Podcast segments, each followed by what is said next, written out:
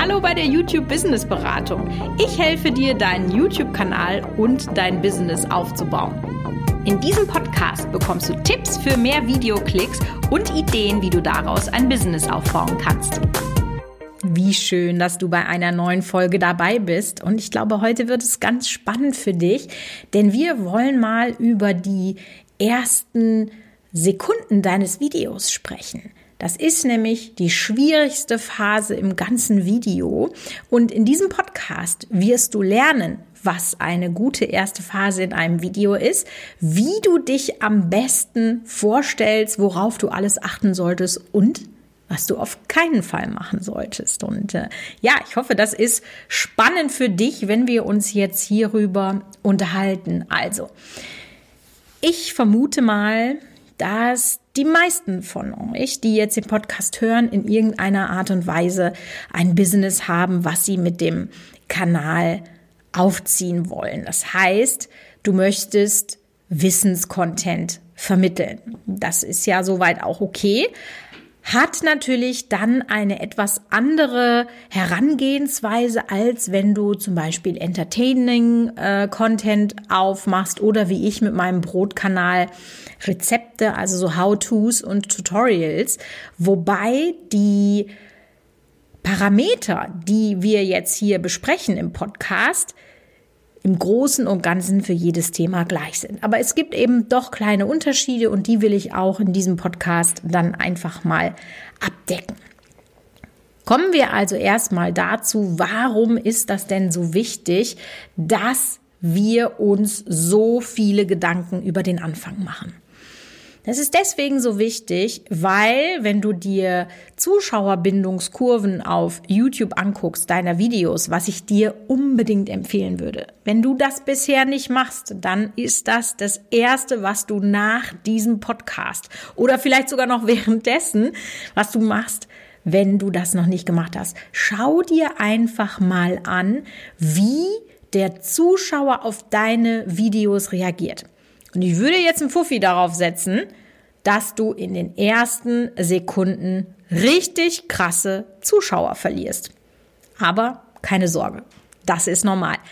Das passiert den besten Creatoren. Das ist nämlich dem Effekt geschuldet, dass man auf ein Video klickt und aus irgendeinem Grund fühlt es sich gleich völlig falsch an. Ich denke, das kennst du auch. Du hast was draufgeklickt und dann uah, bist du gleich wieder weg. Und in den ersten sechs Sekunden verliert man ungefähr die meisten Zuschauer, weil es ungefähr sechs Sekunden dauert, bis der Kopf dem Muskel gesagt hat, schalt das weg, schalt das weg. also quasi bis die Maus das Kreuz gedrückt hat oder bis die Hand ähm, auf dem Touchscreen gesagt hat, nein, das wollen wir nicht mehr. Das kann man auch nicht verhindern. Also diese Leute, die einfach dann gleich diesen Moment haben, die holen wir nicht ab. Aber es gibt ganz, ganz, ganz, ganz viele andere, die dann auch aussteigen. Und um die können wir uns kümmern. Und das passiert manchmal durch so kleine Dinge, die kannst du dir gar nicht vorstellen. Also warum sind wir jetzt hier an dieser Stelle so penibel? Völlig klar. Gehen wir mal davon aus, also ich sag mal 10, 15 Prozent direkt am Anfang zu verlieren, völlig normal. Ja, alles, was darüber hinausgeht, ist zu viel und daran musst du arbeiten. Und wenn man jetzt sagt, ich habe am Anfang meines Videos noch 90 Prozent Zuschauer dran. Du wirst immer über, die, über den Lauf des Videos Leute verlieren. Aber es ist natürlich was anderes, ob man sagt, meine Ausgangsbasis ist nach 10, 15, 20 Sekunden 80 oder 90 Prozent und dann steigen nach und nach und nach die Leute aus. Oder nach 10 bis 20 Sekunden hast du nur noch 30 Prozent der Zuschauer dran. Und das ist tatsächlich so ein Wert, der bei den meisten, die anfangen, realistisch ist. Die verlieren einfach über die Hälfte ihrer Zuschauer in den ersten 20 Sekunden, weil sie typische Anfängerfehler machen und eben gewisse Dinge nicht gut genug beachten. Aber dafür sind wir jetzt heute hier, dass ich dir mal sage, worauf achtet man. Es ist völlig klar. Wenn wir immer mal ein bisschen was von 90 Prozent verlieren, haben wir am Ende immer noch viel mehr Leute online, als wenn wir erst bei 30 Prozent starten. Und wenn man sich jetzt mal vorstellt, wie fängt denn so ein typisches YouTube-Video an? Also da müsste man jetzt unterscheiden. Meinen wir jetzt ein gutes oder ein schlechtes? Oder ein Anfängervideo. Also nur weil man Anfänger ist, heißt das ja nicht, man ist schlecht. Das, man weiß es einfach nicht besser. Ja, das ist völlig klar. Ich habe die Tage von mir ein ganz altes Video gesehen. Das war auch so richtig geil. Ich glaube, das war das vierte oder fünfte Video, was ich in meinem Leben je hochgeladen habe. Und da war die Begrüßung, die war der Hammer. Ja, da bin ich wieder. Und dann ging's los. da hatte ich auch noch nicht mein typisches Ja, Hallo, ihr Lieben. Gar nichts. Ja. Da ging's, da ging's einfach direkt los und ich habe mir da auch einen abgestammelt, wo ich dachte, wer ist diese Person? Das bin ja wohl nicht ich, ja. Könnt ihr euch bei Instagram Reels angucken, falls euch das mal interessiert. Dieser ähm, Vorher-Nachher-Effekt, der war schon wirklich tatsächlich sehr, sehr spannend. So, wie ist denn jetzt ein gutes YouTube-Intro aufgebaut? Also wie fange ich mein Video an? Nicht mit einem Intro-Intro. Das kann ich dir schon mal sagen. Also ja, irgendwas, irgendeine fancy Animation, die dann, weil man es so toll findet, noch 20 Sekunden oder länger ist. Wow, um Gottes Willen. Mittlerweile bin ich der festen Ansicht, spar dir dein Intro, also dein animiertes Intro, dein Logo-Intro, so will ich es mal nennen. Spar dir das. Völlig überflüssig. Braucht kein Mensch. Siehst du in jeder Zuschauerbindungskurve, dass das ein Abschalter ist. Wenn du auf so ein grafisches Element nicht verzichten kannst, zwei Sekunden. Besser eine. Besser weglassen. Ganz ehrlich, aus der Tiefe meines Herzens, lass das weg. So ein animiertes Intro braucht kein Mensch, nervt die Zuschauer. Denn du musst dir vorstellen, dein Ziel ist es ja bei YouTube, dass die Leute vier, fünf, sechs Videos von dir hintereinander angucken, weil du dann von YouTube promoted wirst. Und wenn die Videos fünf Minuten lang sind und in jedem ist dann immer das gleiche Intro, dann mich spätestens nach dem dritten richtig entgenervt. Ich weiß ja nicht, wie es bei euch ist. Aber zum Beispiel bei Netflix drücke ich immer, also ich gucke mir eine Folge an mit dem Intro und ab dann ist immer Intro überspringen. Warum hat Netflix diese Funktion eingeführt? Weil sie auch gesehen haben, dass die Zuschauer da gelangweilt sind. Kein Mensch hat heutzutage mehr eine Aufmerksamkeitsspanne, die so ein Intro rechtfertigt. Also weg damit. Das ist schon mal das Erste. Und Jetzt müssen wir noch unterscheiden, also eigentlich gibt es so drei Arten von Intro. Einmal dieses Logo-Intro, dann so wie das Video anfängt und deine Vorstellung. Die meisten Leute fangen so an. Kommt das Logo-Intro, dann stellen sie sich unglaublich lange vor, dann ist im schlimmsten Fall schon eine Minute rum und ich weiß immer noch nicht, worum es in dem Video geht. So machen wir das nicht. Nein. Du fängst erstmal damit an, dass du den Zuschauer direkt abholst, was kann er denn davon erwarten. Also wenn es zum Beispiel zu einem Video zum Thema YouTube-Intro geht, dann würde ich das YouTube-Video so anfangen, dass man sagt, heute lernst du, wie ein gutes YouTube-Intro aufgebaut ist und was du besser nicht machen solltest. Direkt auf den Punkt, zack, zack, fertig.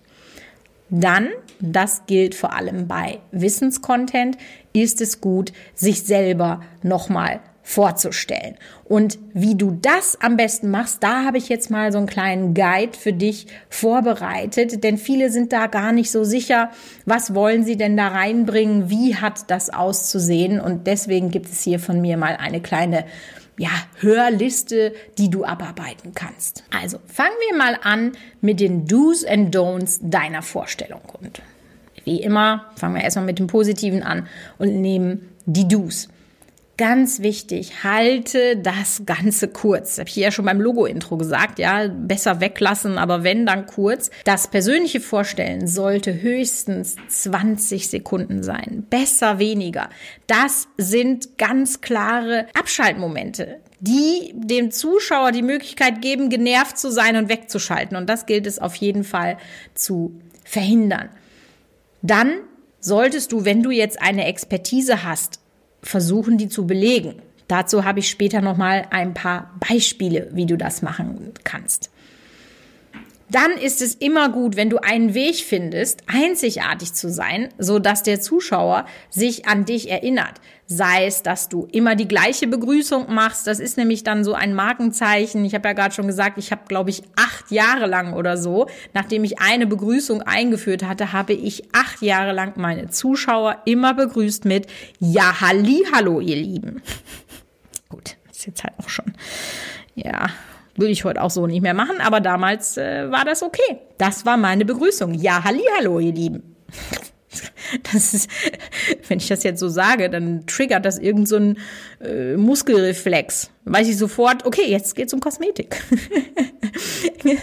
Denn so ein festes Intro, das ist ja für dich auch dafür da, dass du Sicherheit gewinnst, dass du einfach weißt, okay, so fange ich meine Videos an, beziehungsweise so stelle ich meine Videos vor, nachdem ich dem Zuschauer gesagt habe, worum es geht. Und so eine feste Klausel hilft dir. Und wenn du irgendwas hast, ja, entweder eine bestimmte Formulierung oder eine bestimmte Bewegung. Also es gibt zum Beispiel Leute, die ähm, haben so einen Stift in der Hand und schmeißen den dann einmal hoch oder ähm, man macht so ein Grußzeichen mit der Hand, was auch immer. Ja. Denk dir irgendwas aus, was dich einzigartig macht und was die Zuschauer mit dir verbinden. Und wichtig, das habe ich ja gerade schon gesagt, stell dich immer erst nach dem Hook in dem Video vor. Also sag erst, worum es geht. Du kannst natürlich, wenn du das aufnimmst, dann kannst du mit deinem Intro anfangen und dann einfach später den Hook im Schnitt dann davor setzen. Also wie du das jetzt in welcher Reihenfolge aufnimmst, ist völlig egal. Aber dass in dem Video, in dem fertig geschnittenen Video, deine Vorstellung quasi erst nach dem Hook kommt. Das ist dann auch schon das erste Don't, ja. Fang nicht direkt mit der Vorstellung an. Das ist ein riesen Abschaltmoment und macht vielleicht 10, 15, 20 Prozent der Leute aus, die dann abschalten weil sie einfach denken, oh, wer ist denn die Troller da? Was will die mir denn erzählen? Warum? Nee, ich will erst mal wissen, worum es geht und dann bin ich bereit, mir das anzuhören. Ganz wichtig, am Anfang. Verlier dich nicht in Details oder erzähl deine ganze Leidens- und Lebensgeschichte. Aber ah, wie oft sehe ich das in den Intros, dass dann gesagt wird, ja, und dann habe ich da das gemacht und dann habe ich da das gemacht. Dann denke ich mir immer, ja, willst du mir noch von Jesu Geburt erzählen? Interessiert keinen. Die Zuschauer sind gnadenlos, ja. Andersrum, mach's dann auch nicht zu kompliziert. Ein weiteres Don't, ja. Wenn du eine sehr komplizierte Materie hast, versuche das runterzubrechen, damit jemand, der dich neu findet, einfach genau weiß, ah, okay, darum geht's. Wunderbar. Je einfacher, je besser. Mein Intro zum Beispiel, was ich so oder so ähnlich sage, ist, mein Name ist Michaela Engelshove und ich habe auf YouTube schon mehr als 100 Millionen Views eingefahren. Ein Satz, wird direkt klar, warum du dir diesen Podcast, dieses Video, diesen Instagram-Post angucken musst. Ich weiß, wie es geht mit einer sehr beeindruckenden Zahl.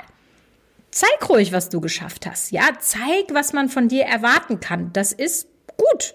Also Weiteres Beispiel könnte sein, hallo, mein Name ist Katrin Müller, ich bin die Gründerin von yogakurse.de und bei mir bekommst du einfache Yoga-Übungen, die du in den Alltag integrieren kannst.